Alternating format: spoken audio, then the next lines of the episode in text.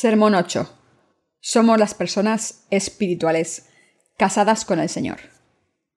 Génesis 24, 47, 67. Entonces le pregunté y dije, ¿De quién eres hija?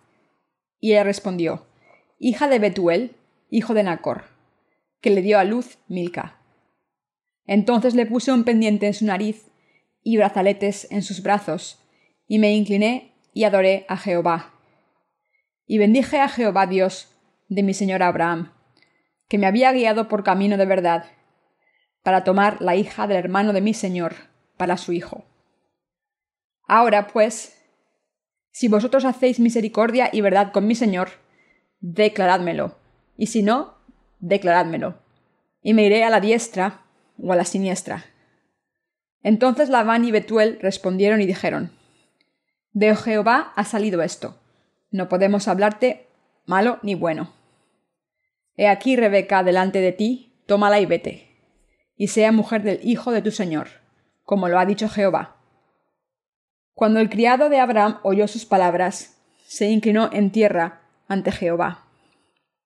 Y sacó el criado alhajas de plata y alhajas de oro y vestidos, y dio a Rebeca.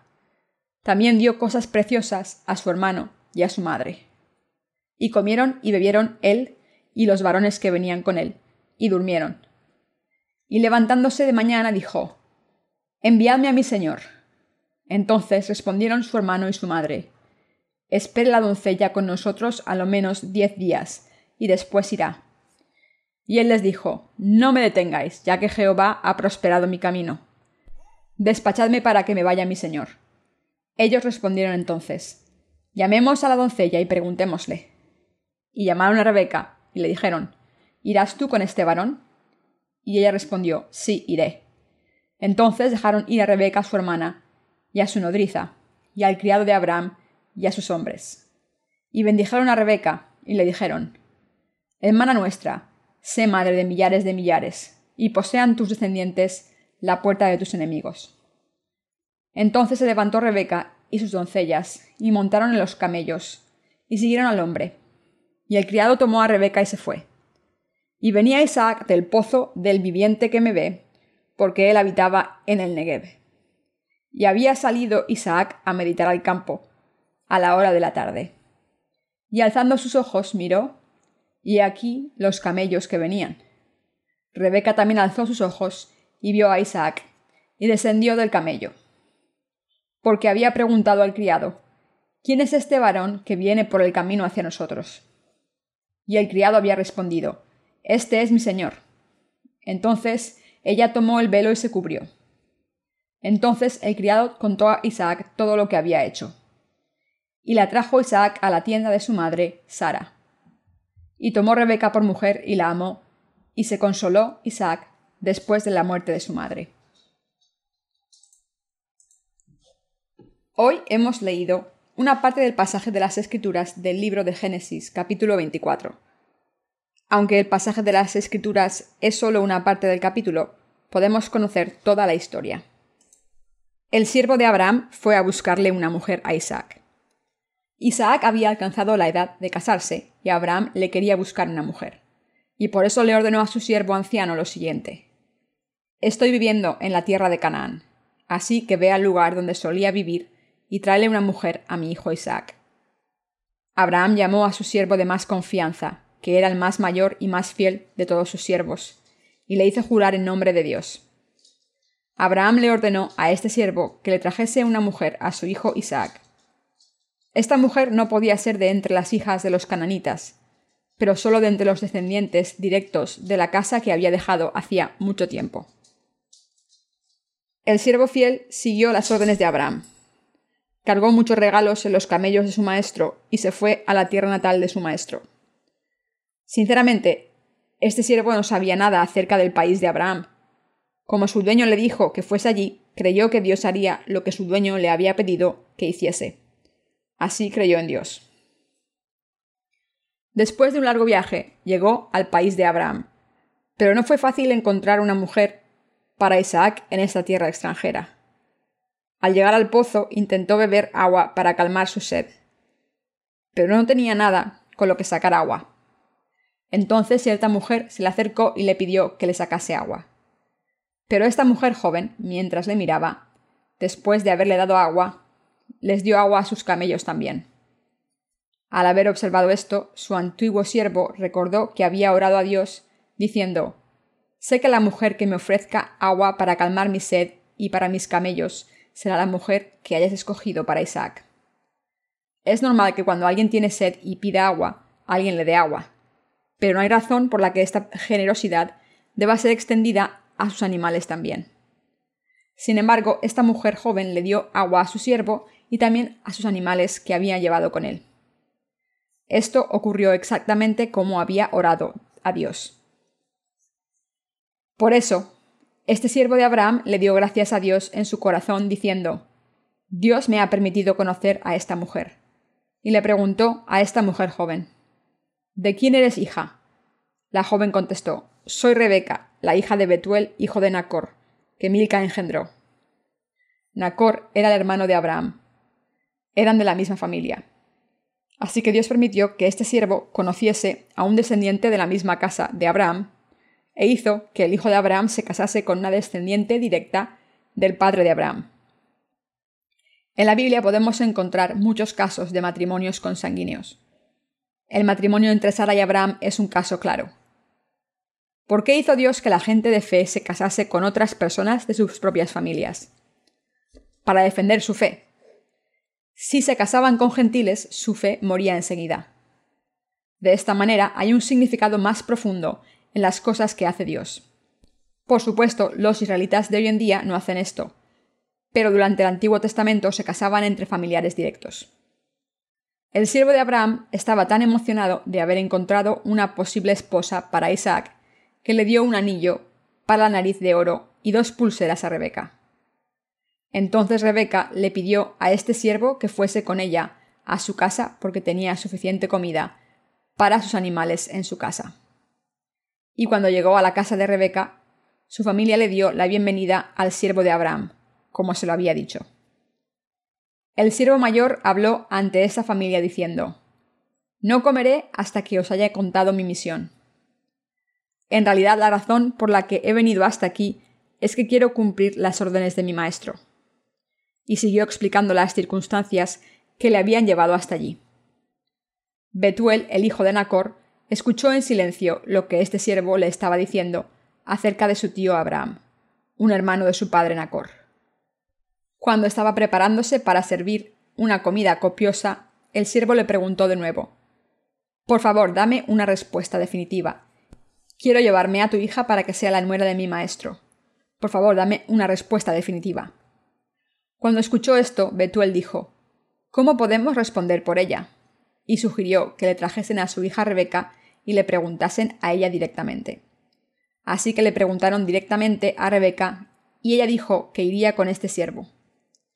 En cuanto Rebeca le dio su consentimiento, el siervo de Abraham dijo, Entonces vámonos ahora mismo. En la Biblia hay muchas historias que son imposibles comprender con la mente humana. El pasaje de las Escrituras nos enseña esto.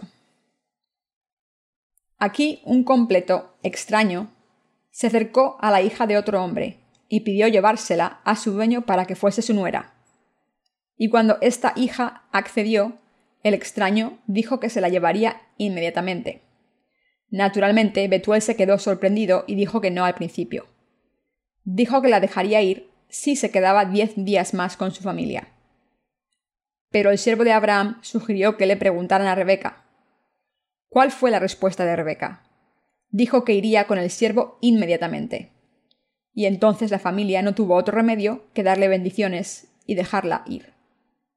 A través de este proceso, Isaac, el hijo de Abraham, conoció a su mujer Rebeca. Este es el resumen del pasaje de las Escrituras de hoy. Debemos creer en la justicia de Dios y seguirle. ¿Qué descubrimos en el pasaje de las Escrituras de hoy? Rebeca creyó en lo que le dijo un extraño, y le siguió. Y esta es la historia de nuestras vidas espirituales. No es una historia, sino que nos habla de las vidas espirituales de nuestros antecesores de la fe, al tiempo en que habla de la providencia de Dios. Aquí una mujer llamada Rebeca dijo que seguiría al siervo de Abraham. Pero ¿cómo pudo hacer esto Rebeca? Por supuesto, hablando humanamente, no es fácil de entender, pero podemos darnos cuenta a través del pasaje de las Escrituras que debemos creer en el Señor y seguirle. Entonces, ¿por qué siguió Rebeca a un siervo desconocido? El siervo de Abraham le dio a Rebeca un par de pulseras de oro y un anillo de oro para la nariz por sacarle agua para él y sus camellos. Y se fue a su casa donde acordaron que se casaría con Isaac. Entonces abrió su caja del tesoro y le dio joyas de plata y de oro y vestimentas a Rebeca. También les dio cosas valiosas a su hermano y su madre. Rebeca probablemente pensó para sí misma Una persona así de rica no está mal. Hace mucho tiempo, en Israel, si un hombre tomaba a una mujer, tenía que haber acumulado muchas riquezas. Una persona no podía casarse solo por su apariencia física. Cuando un hombre quería tomar a una mujer de una familia, tenía que pagar una dote a la casa de la mujer. Tenía que pagar una dote y vestir a la mujer de cabeza a los pies. Y además tenía que proporcionar un hogar donde pudiesen vivir juntos y tener bastante dinero. A los ojos de la carne se puede pensar que Rebeca siguió a este siervo de Abraham porque tenía mucho dinero. Entonces, ¿qué hay de nosotros? Hemos vivido en este mundo mucho tiempo. Entonces, en algún momento, encontramos al Señor. Nuestro Señor nos encontró y nos dio el don del agua y el bautismo, la sangre derramada en la cruz y el Espíritu Santo, que carga con todos nuestros pecados. Entonces nos pidió que le siguiésemos. Queridos hermanos, ¿qué significa esto? Esto significa que como Rebeca siguió al siervo anciano de Abraham por este tesoro, nosotros también seguimos al Señor por el don que nos dio cuando le conocimos. En realidad, nuestro Señor nos dio las bendiciones de la remisión de los pecados a través del Evangelio del agua y el Espíritu. Ha eliminado todos nuestros pecados y nos ha dado el honor de convertirnos en hijos de Dios. Nos ha dado el Espíritu Santo para que viva en nuestros corazones. Nos ha dado su protección y bendiciones y también ha preparado el cielo para nosotros. Cuando nuestro Señor nos dice que le sigamos, Debemos dejar ese lugar en el que hemos vivido hasta entonces y seguirle al Señor como Rebeca.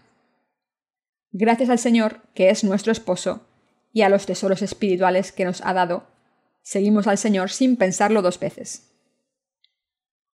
Al leer este pasaje de las Escrituras, no pude evitar pensar en lo sorprendida y confusa que estaba la familia de Rebeca cuando dijo que seguiría al siervo inmediatamente. Y la familia que la dejó ir era maravillosa. Piensen en esto. ¿Cómo pueden decir que seguirían a alguien inmediatamente después de conocer a tal persona? El siervo de Abraham se alojó esa noche en la casa de Rebeca y la mañana siguiente se fue con Rebeca. De todas formas, Rebeca siguió a este siervo para casarse sin haber visto nunca a su futuro marido.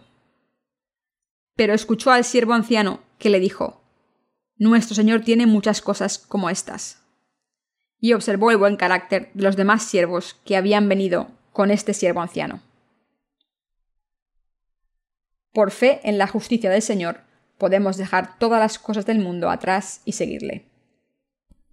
Lo mismo ocurre en esta era presente. Podemos dejar de lado todo una buena mañana y seguir al Señor. Hay muchas más personas entre nosotros que no pueden hacer esto que personas que sí pueden. Sin embargo, después de conocer al Señor, seguí inmediatamente al Señor. Eliminó todos mis pecados. Me ha salvado al darme la remisión de los pecados y me ha dado gloria del cielo. Además, me ha dado la justicia de Dios y el privilegio de convertirme en hijo suyo. Me ha dado una vida en la que puedo ser su siervo para hacer la obra justa por él. ¿Hay alguna razón por la que no debería seguirle? Para ser sincero, antes de conocer al Señor, no tenía nada más que tres comidas al día. No podía hacer nada que valiese la pena, porque no conocía la justicia de Dios entonces. Sin embargo, el Señor vino a este mundo por personas como yo, y fue bautizado en el río Jordán por mí, y cargó con todos mis pecados, y los erradicó. Fue clavado en la cruz y recibió el juicio por mis pecados.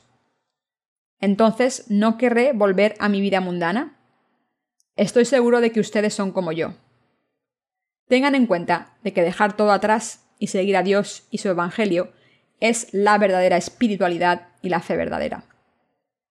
¿Qué ocurre cuando un hombre y una mujer se casan? La familia de la esposa dice que su hija es mejor. Y la familia del esposo dice que ellos son los que salen perdiendo. Siempre negocian así. Entonces, ¿qué hay de ustedes? ¿Acaso no pensamos en ocasiones cuando seguimos al Señor? Aunque seguimos al Señor, ¿el Señor es insuficiente para nosotros y nosotros somos mejores? Pensemos en esto. Entre el Señor y nosotros, ¿quién es superior? La balanza se inclina a su favor, ¿no es así? Sin embargo, Dios, que es el esposo, nos ha dado a todos los que somos sus esposas insuficientes todo lo que queremos o necesitamos. Nos ha dado oro, plata y todos los regalos de boda, y nos ha adornado completamente con todo tipo de cosas valiosas. En realidad, nuestro Señor ha eliminado todos nuestros pecados. Ha recibido el juicio en nuestro lugar y nos ha dado el poder de convertirnos en hijos de Dios. Nos ha dado el Espíritu Santo y el reino de los cielos nos ha dado esta gracia para que podamos vivir con justicia en este mundo. Se ha convertido en nuestro pastor, para que nos lleve por el buen camino. No nos falta de nada. El Señor se ha hecho responsable de nosotros, y por eso no debemos dudar de nada. De la misma manera en que Rebeca siguió completamente al siervo de Abraham, debemos seguir con confianza al Señor. En el pasaje de las Escrituras de hoy, Rebeca siguió al siervo de Abraham.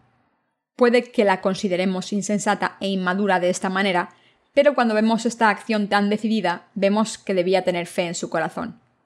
Seguramente pensó, este siervo me ha tratado bien, y si es así, ¿no será aún más mejor su maestro? Pensó que si este siervo era fiel, de esta manera, su maestro seguramente sería aún más grande que el siervo, en realidad, Abraham era uno de los hombres más ricos de aquel entonces. Su hijo Isaac también era un hombre rico. Podía hacer cualquier cosa que se le pidiese. Isaac, al obtener a su mujer, envió a muchos siervos y regalos valiosos.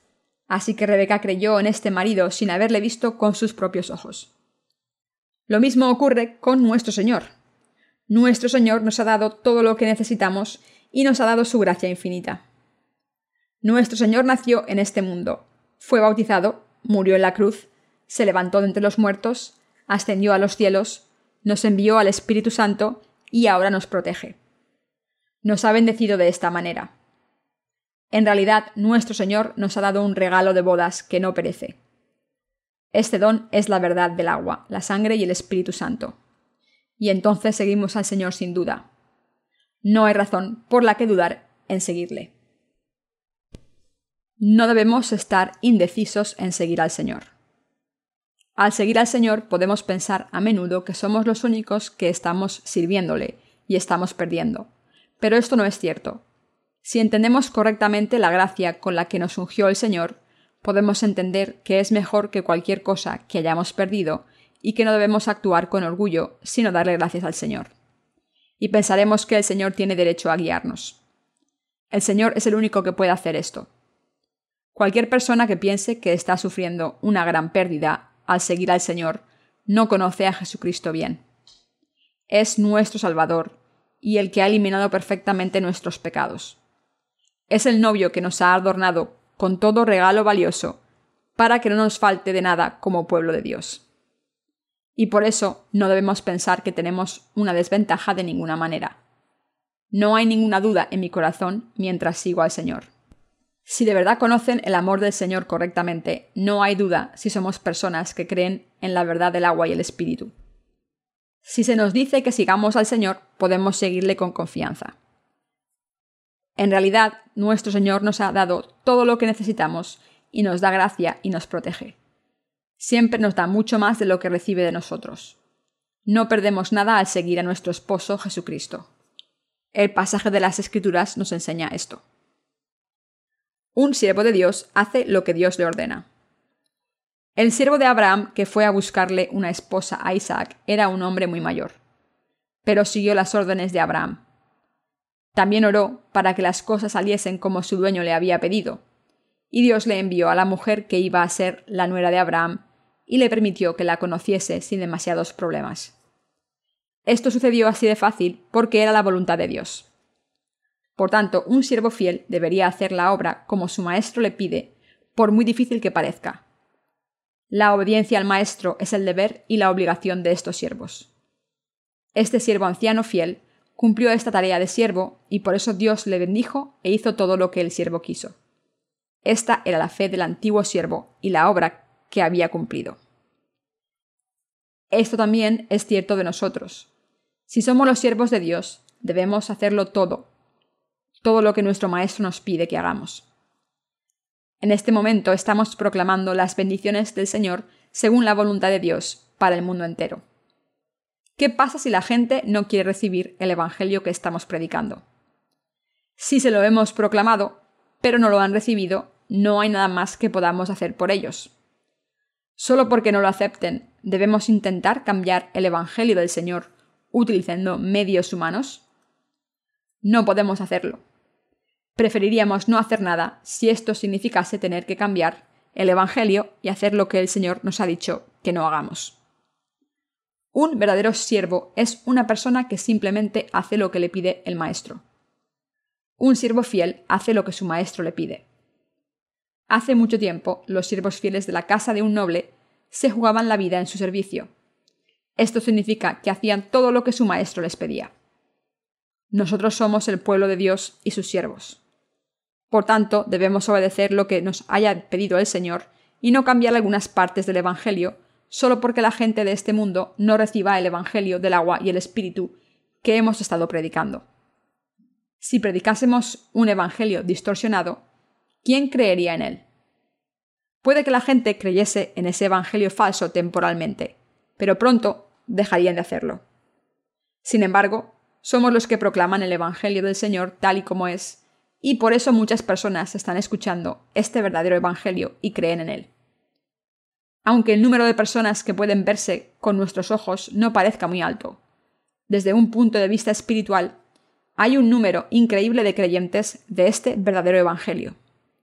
Hay muchas personas que han recibido nuestros libros de las misiones. Han creído en el Evangelio del agua y el Espíritu. Dios le dijo a Abraham, el antecesor de nuestra fe, que haría que sus descendientes fueran tantos como las estrellas del cielo, y sé que hará esto. Algunas personas pueden preguntarse, hay muchas personas que no han escuchado nunca el Evangelio del agua y el Espíritu. Si este Evangelio es cierto, ¿qué les pasará a esas personas que nunca han escuchado este Evangelio? Esto queda entre Dios y ellos, y nosotros somos responsables de nosotros mismos. Nuestros corazones están en paz. Los que nos van a dejar nos dejarán, y los que se van a unir a nosotros y van a trabajar con nosotros estarán con nosotros para siempre. Quiero decir que no vale para nada detener o convencer a los que quieren irse diciendo no se vayan, por favor. Los que se van a ir deben irse. Una persona que no cree en el Evangelio de la justicia de Dios debe volver al mundo. Queridos hermanos, digamos que entre los santos con los que están trabajando hay alguien que no cree en el Evangelio de la justicia y hace todo lo posible por exponer sus faltas. Judas Iscariote era así. Siguió a Jesús, pero intentó detectar las faltas de Jesús. Pensemos en quién entre nuestros amigos o familia quiere encontrar nuestros fallos. ¿Sería mejor que se quedasen con ustedes o que se fuesen? Pensar en esto me pone enfermo. No debemos quedarnos con alguien así. Dios solo quiere que se proclame el Evangelio del agua y el Espíritu.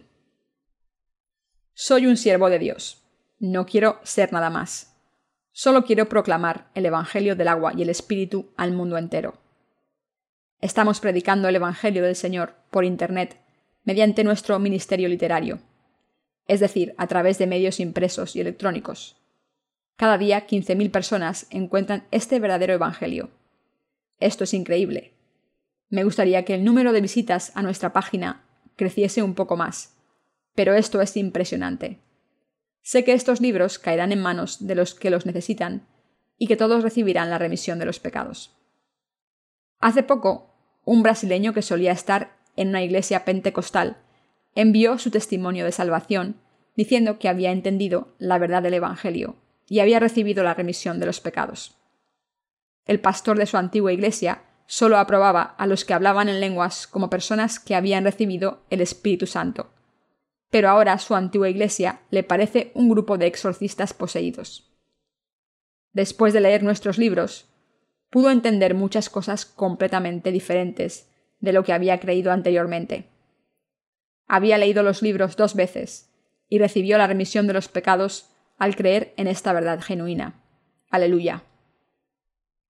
No estamos viviendo una vida sin importancia, en la que nuestras almas se enferman y mueren, pero pudimos encontrar una vida con significado, valiosa y bendita, con gloria eterna, a través de nuestro Señor. Podemos tener confianza ante Dios. Por supuesto, hay miedo en mi corazón de que este Evangelio no será proclamado a todo el mundo, pero sé que el Evangelio del Señor será proclamado vigorosamente. Si un siervo considera lo que su maestro le ha confiado como su propiedad, es un ladrón. Aunque no sea suyo, cree que tiene el derecho a usarlo. Si alguien toma algo que no es suyo y toma posesión de esa cosa, ¿no es esa persona una ladrona? Un verdadero siervo es una persona que vive por su maestro. Un siervo fiel cuida de lo que su maestro le ha confiado. De una manera similar, la página web de New Life Mission es todo para nosotros. Nuestro Señor evitará que los que intenten tomarla como suya lo hagan. Hablando espiritualmente, todos somos como Rebeca.